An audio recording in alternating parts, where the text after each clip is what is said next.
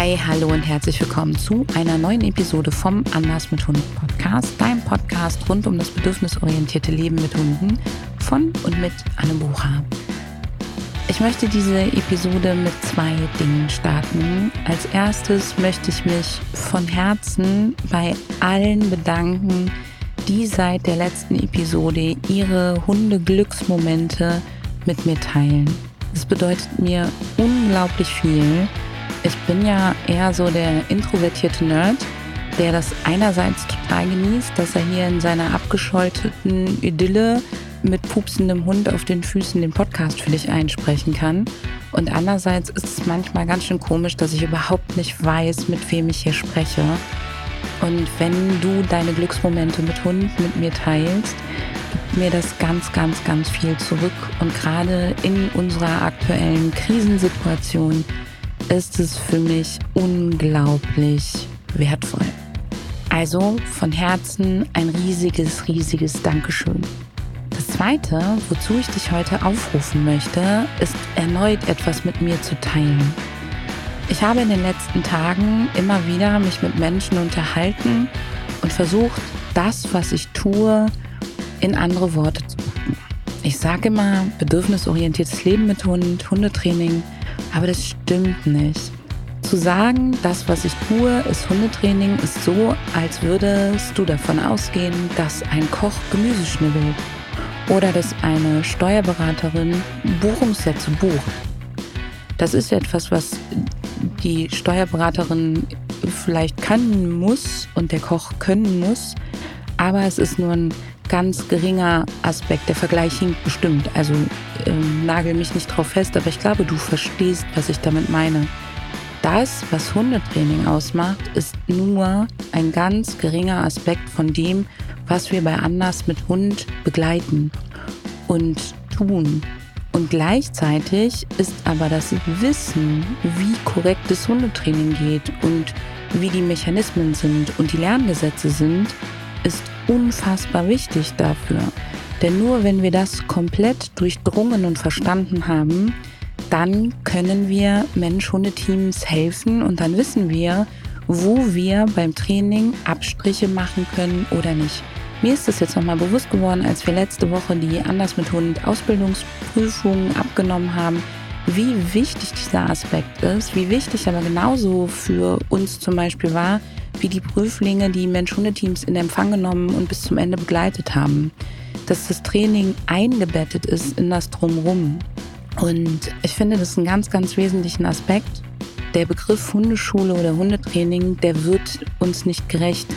Und auch Trainerin für Menschen mit Hund wird dem eigentlich nicht gerecht. Und wenn du Lust hast und dir fällt ein geiler Begriff dafür ein, was wir hier eigentlich tun, dann freue ich mich total, wenn du den an uns mailst. Es muss wirklich ein kurzer, knackiger, einprägsamer Begriff sein, aber vielleicht hast du ja Lust, uns an der Stelle zu inspirieren.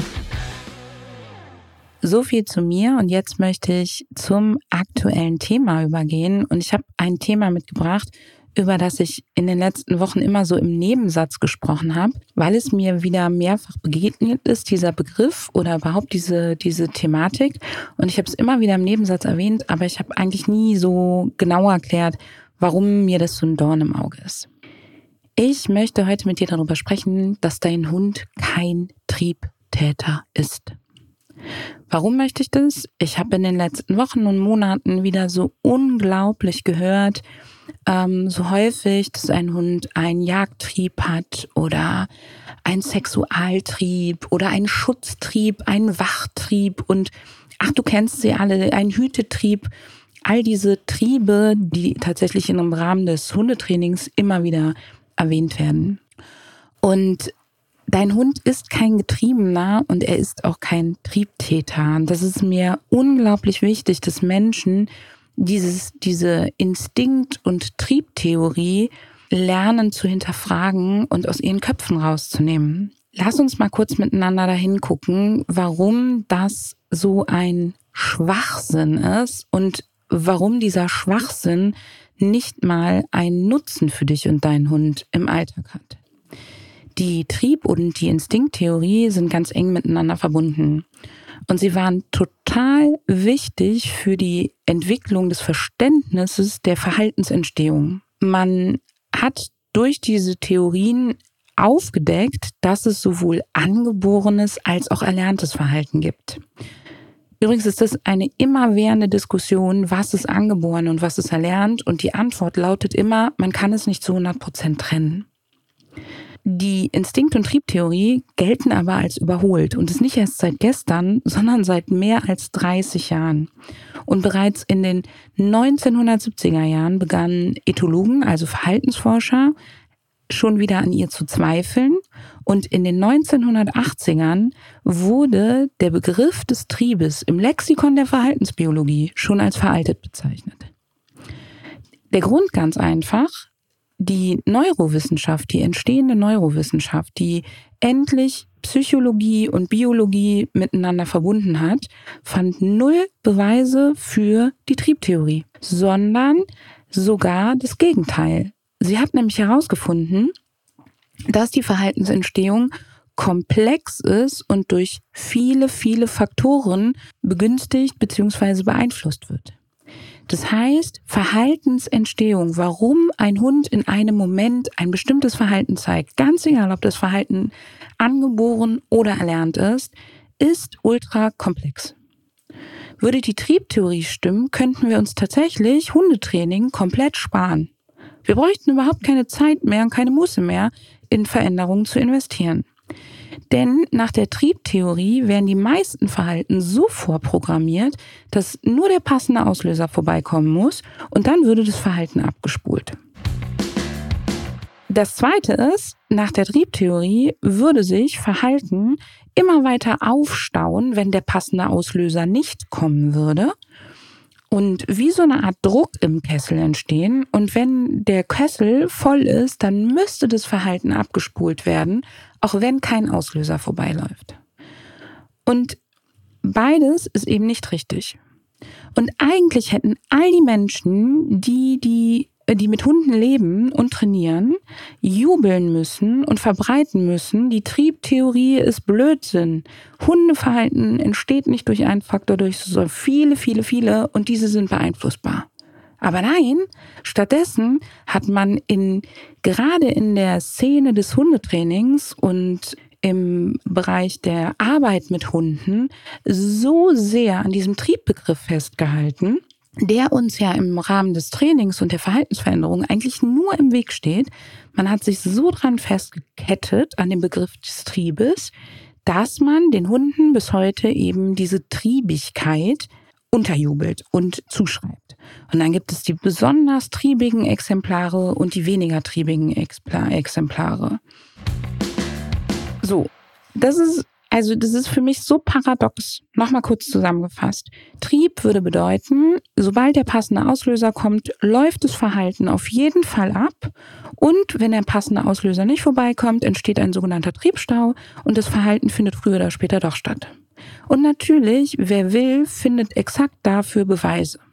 Wenn Hunde dann zum Beispiel die Sexualverhalten nicht ausleben können, anfangen abends auf dem Sofa das Kissen zu rammeln oder am Bein der Menschen aufzureiten, dann ist es ein hypersexuelles Verhalten, dann ist es der Sexualtrieb.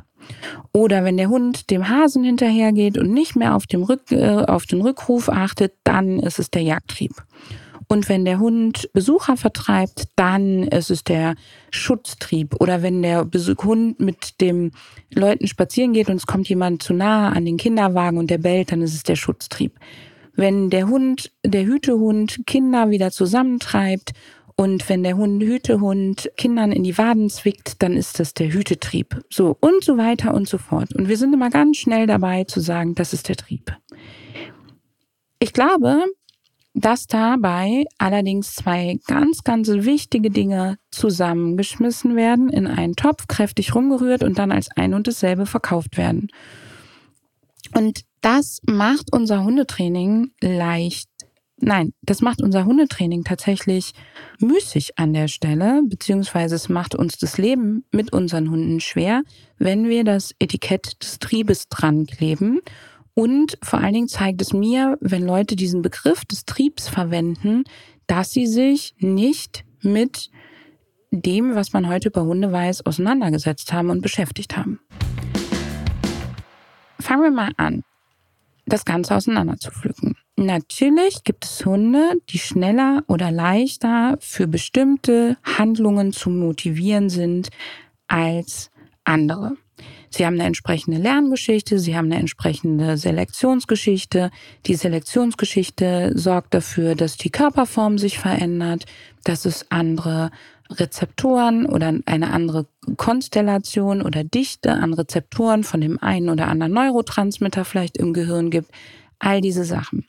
Schon alleine da bei den Rezeptoren und bei der Dichte von bestimmten ausgestellten äh, schütteten Neurotransmittern und Hormonen wirst du jetzt vielleicht denken, ja gut, das ist aber ja nicht nur etwas, was angeboren ist, sondern da hat man sicher doch auch im Verlauf des Lebens Veränderungen. Na klar, sonst gäbe es keine Depressionen.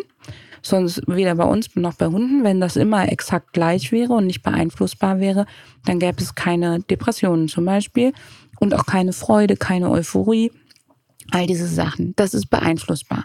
Und zwar unter anderem durch die physiologische Konstitution, also durch das, wie gesund ist der Hund gerade im körperlichen Bereich, wie geht es dem, hat er alle Nährstoffe, die er braucht, hat er alle Grundvoraussetzungen, aber natürlich auch über mentales und emotionales Wohlbefinden.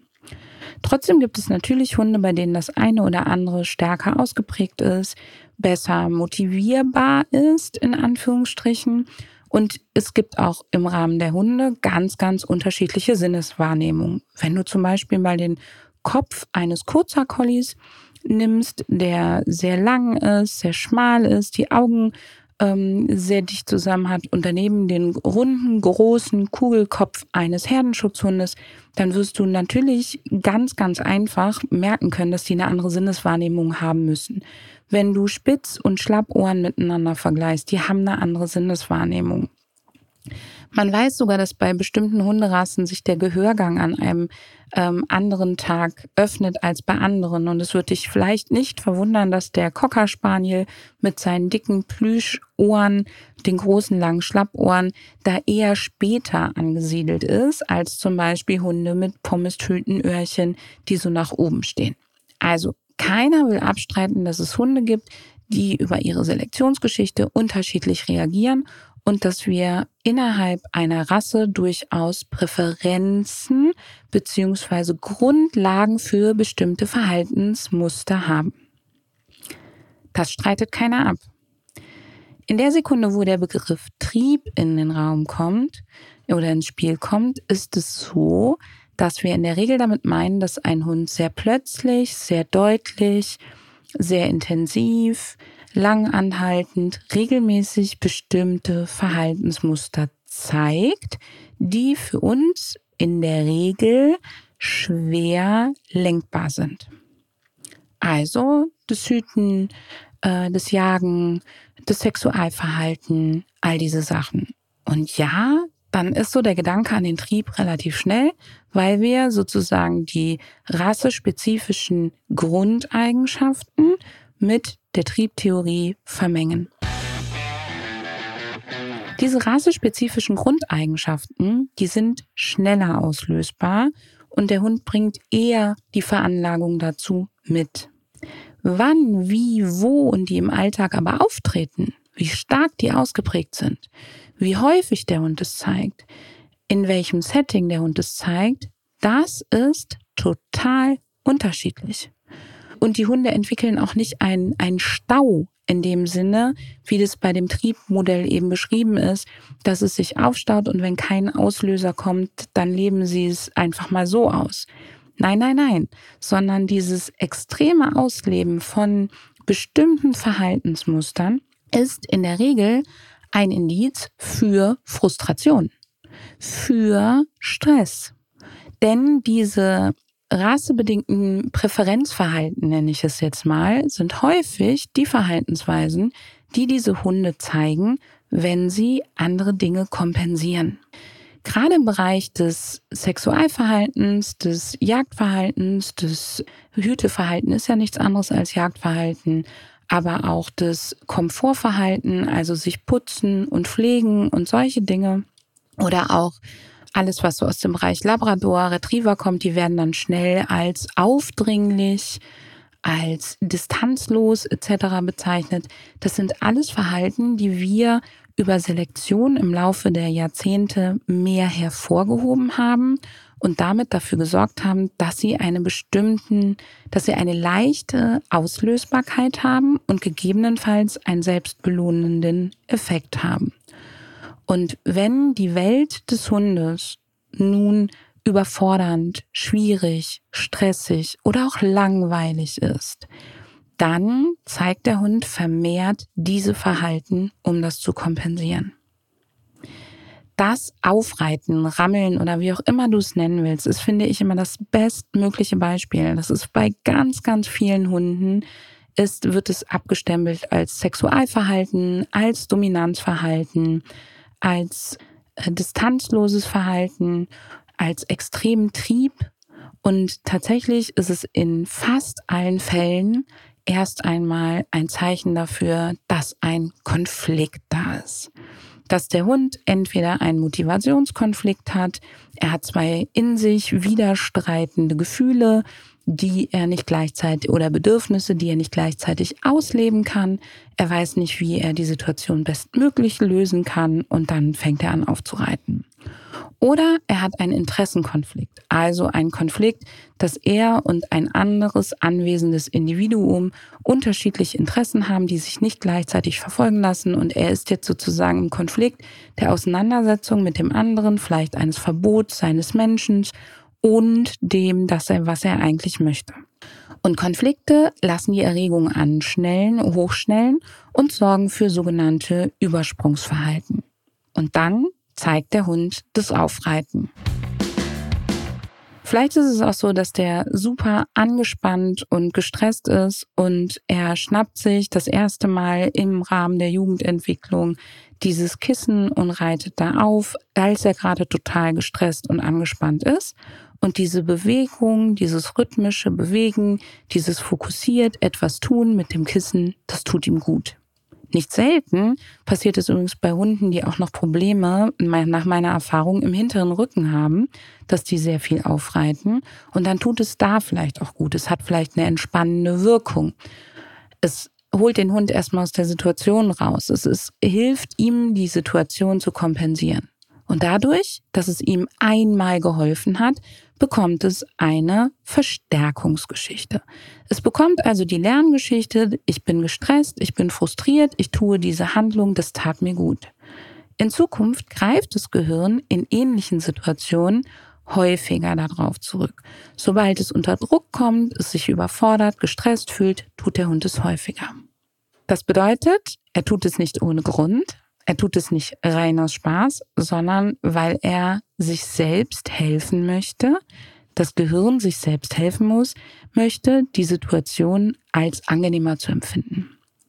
Was ich daran mega traurig finde, ist, das Problem ist gar nicht, dass die Hunde das anfangen, sondern dass, wenn das Hundegehirn keinen Grund sieht, das Verhalten wieder abzustellen, die Umwelt also nicht attraktiv und schön ist, sodass der Hund sich anders helfen kann, dann entwickeln sich aus diesen Verhaltensweisen auch gerne exzessive Verhaltensweisen, die der Hund nicht mehr gut abstellen kann. Das heißt, er zeigt es immer länger andauernd, immer intensiver, immer gleichförmiger, immer häufiger. Und es ist eigentlich ein unglaublich trauriges Signal, denn es bedeutet, dass das Hundegehirn keine andere Chance hat, sich für Freude, Entspannung oder sonst wie anderweitig zu begeistern.